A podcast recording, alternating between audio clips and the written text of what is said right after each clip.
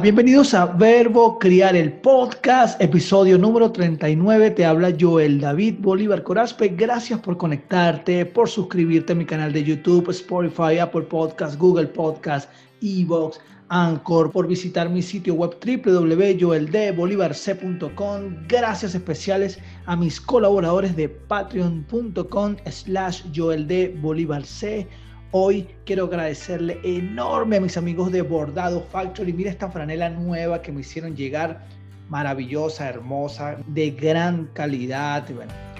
Te recomiendo ampliamente cualquier tipo de bordado que requieras parche, gorra, franela, chemises, pantalones, todo lo bordable que quieras, que pienses, que necesites, no dudes en contactar a mis amigos de Bordado Factory. También, por supuesto, gracias a mis amigos de construyetuexito.com, quienes esta semana están iniciando la Escuela del Éxito. Se viene la nueva cohorte de la certificación Coaching de Vida y Practicante PNL. Gracias a mis super amigos de MB Streaming, quienes siguen de promoción este mes de abril. Te comunicas con ellos, le dices quiero una pantalla de Netflix o de Disney Plus y te van a dar gratis una pantalla de Amazon Prime Video y además le vas a decir que escuchas Verbo Crear el Podcast y vas a recibir un 15% de descuento en el primer mes de tus nuevas contrataciones.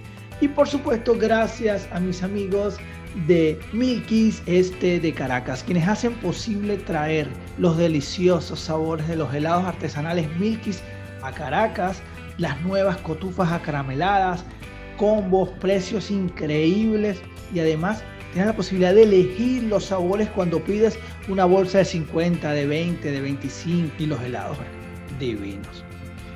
Hoy quiero hablar de límites. Sí. Tiene que ver porque esta semana, el jueves, voy a ofrecer un taller. Voy a compartir los secretos para poner límites a nuestros niños. El show va a ser el jueves 29, solo para 20 personas vía Zoom. Sin embargo, desde ya quiero comenzar a conversar acerca de cuándo y cómo poner los límites a los niños, porque cuando hablamos de disciplina positiva, crianza respetuosa, crianza consciente, no quiere decir que no hay límites, tampoco quiere decir que los niños hacen hoy día lo que les da la gana.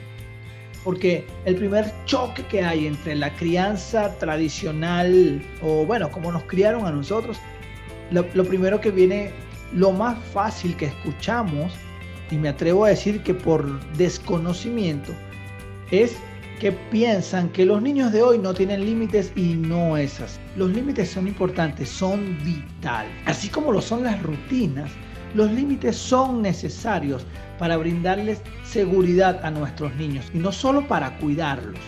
Tiene que ver con esa seguridad de sí mismos, de ellos poder comprender, entender y, comenzar a, formarse con esos valores que nosotros como adultos responsables de crianza queremos tallar en la vida de nuestros pequeños. La edad donde se recomienda o, a esta pregunta de cuándo comenzar a poner límites, la verdad es que hay dos cosas que quiero compartir contigo. Primero, que lo que tiene que ver con agresiones, tanto verbales como físicas, deben ser corregidas a cualquier edad, en cualquier momento. Eso no es, eso no es tolerable, ¿ok? Las agresiones, para con nadie, para consigo mismo. Para eso no hay edad. Lo que hay que tomar en cuenta es la edad para hacerle llegar el mensaje, para que entienda el límite, la norma, el acuerdo, la regla. No pegamos, no gritamos, no maltratamos. Depende de la edad, tú tendrás la forma apropiada para llegarle. Y aquí de una vez te digo, si uno de los límites es no pegarle a otros niños, por ejemplo, tú no puedes pegarle a los tuyos, porque no es congruente.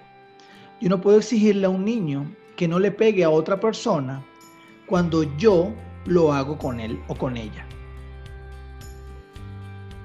Que no sé, porque me ocurre mucho en las sesiones personalizadas.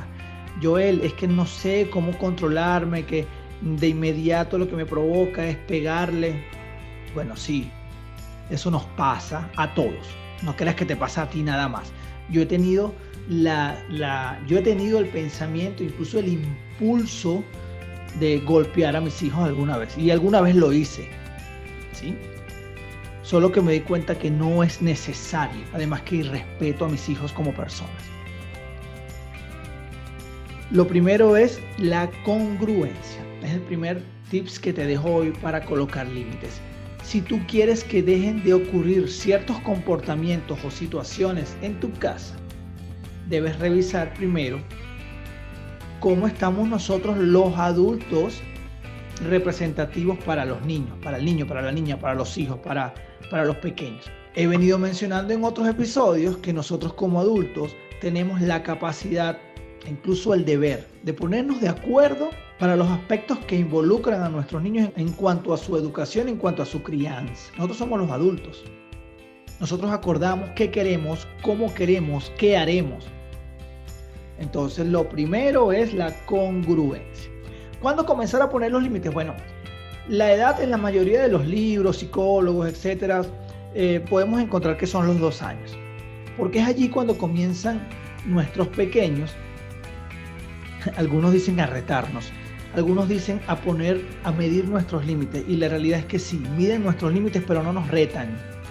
Ningún niño piensa voy a retar, voy a ser mejor que mi papá, que mi mamá, le voy a demostrar a mi mamá que eh, ellos no piensan eso a los dos años de edad. Ellos simplemente por su instinto natural de exploración, de aprendizaje, de conocimiento, para vivir sus propias experiencias, pues comienzan a medir los límites comienzan a tener comportamientos que simplemente van a servir para medir, para saber hasta dónde pueden llegar. Quizás a los dos años entonces es la edad apropiada para comenzar a poner límites a nuestros niños. Y los límites se colocan siendo concretos, manteniéndonos firmes y por supuesto apoyándonos con nuestro lenguaje corporal. Cuando digo ser concreto, y esto lo mencioné en la masterclass en cuanto a la comunicación, a hablar, escuchar, ser concreto es una habilidad que nos va a permitir comunicarnos de forma eficiente y asertiva con los niños. Y dependiendo la edad, nosotros vamos a hacerle llegar tal como te lo acabo de decir. No se pega es suficiente para un niño de dos años. A los cuatro años más o menos, te hablo por mis experiencias. Mi hijo Mateo ya ha venido entendiendo que pegar duele, molesta, hace sentir a su hermano bravo, hace que su hijo, hace que su hermano no quiera seguir compartiendo con él. Estas son vivencias propias que aunque no nos gustan, ocurren y nos sirven para que el niño vaya midiendo y vaya entendiendo el por qué no pegar, el para qué no pegar. Bueno, porque duele. Bueno, para que sigan contigo compartiendo. Entonces no pegamos. Porque a nadie le gusta que le peguen. Ya mi hijo ha tenido también la experiencia de recibir golpes de niños más pequeños, porque es natural, es normal. Incluso mi, otro hijo mayor ha perdido la paciencia y quizás no le ha pegado, si ha tenido alguna agresión, lo, agarra fuertemente. Estas son cosas que cuando nosotros los adultos las vemos, las detenemos de una vez. No permitimos, no, que vamos a dejar que se arreglen, no. No permitimos agresiones, ¿ok? validamos emociones, entendemos reacciones, mas no aceptamos agresiones. Entonces, claro que mi, hijo mayor también ha tenido el impulso, cuando lo detenemos, aprovechamos para dar la lección y hacer entender que uno de nuestros límites en la familia es no pegar.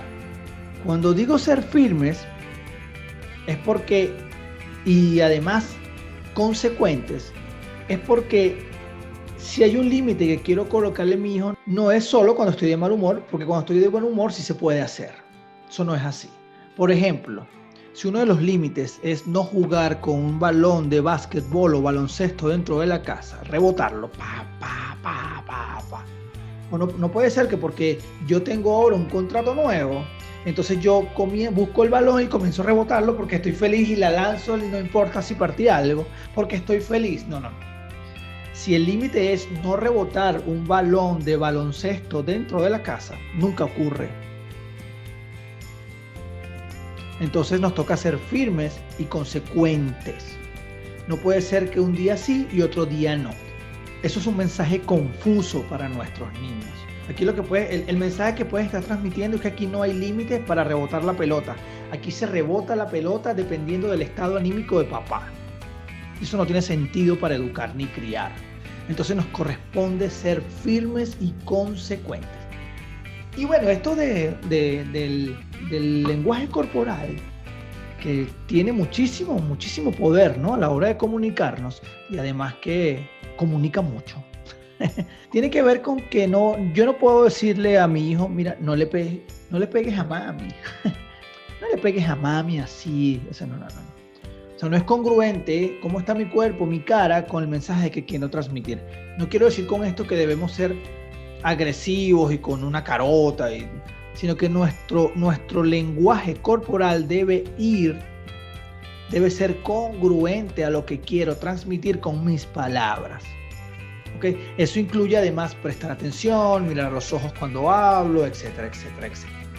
¿Okay? Entonces, cuidado con tu cuerpo al momento de exigir un comportamiento según los límites que tenemos nosotros. Y por supuesto, lo más, más, más importante es que los límites los deben conocer todos los miembros de la familia.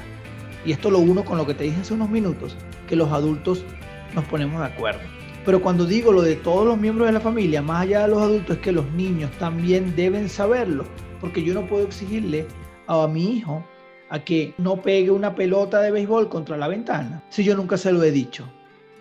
O que yo asumo que, bueno, David debe saber que no va a agarrar esa pelota de Spalding ni la va a pegar contra el vidrio porque se va, o sea, si yo le digo, nosotros no pegamos las pelotas contra las ventanas porque se pueden romper, yo no puedo molestarme por algo que él desconoce y peor aún porque yo lo asumo.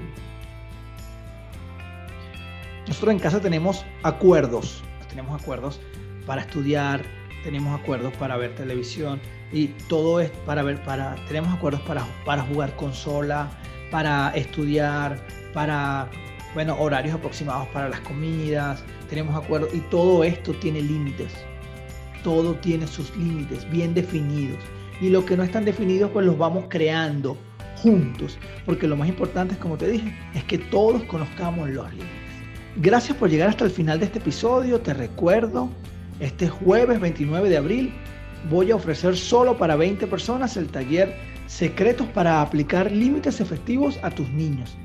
Ese mismo día ya tú vas a comenzar a crear los límites que requieres afinar, reforzar, crear, fortalecer para la crianza de tus hijos. ¿Ok? Esto va a ser solo para 20 personas, vía Zoom. Y si por casualidad te ha costado definir límites para tus niños, escríbeme acá abajo en los comentarios tu experiencia. ¿Qué ha ocurrido? ¿Qué esperas que ocurra? ¿Ok? Únete a mi canal de Telegram, Verbo Criar. Me encanta esta camisa de mis amigos de Bordado Factory. Gracias como siempre a Milkis Este de Caracas por hacer posible probar en la ciudad los maravillosos helados de Milkis, las cotufas acarameladas. Gracias a mi familia de construyetuexito.com que ya está por allí. Ya viene el sexto módulo, ya va a terminar la cohorte 9 su certificación, ya inicia la segunda cohorte de la Escuela del Éxito, la cohorte 10 de la certificación de coaching y PNL ya va a iniciar su tercer módulo y viene el inicio de la cohorte 11. Te puedo apoyar también con lo que necesites para que ingreses en la escuela de coaching o en la escuela del éxito de la corporación GBH. Nos vemos la semana que viene. Ah, y el fin de semana que viene, quinta entrega del Maratón 48 de Verbo Criar. Voy a compartir 48 tips en 48 horas. Así que tenemos muchísima actividad para seguir apoyándote a ser mejor adulto para tus niños, porque mi propósito es criar hijos felices. Nos vemos la próxima semana. Chao.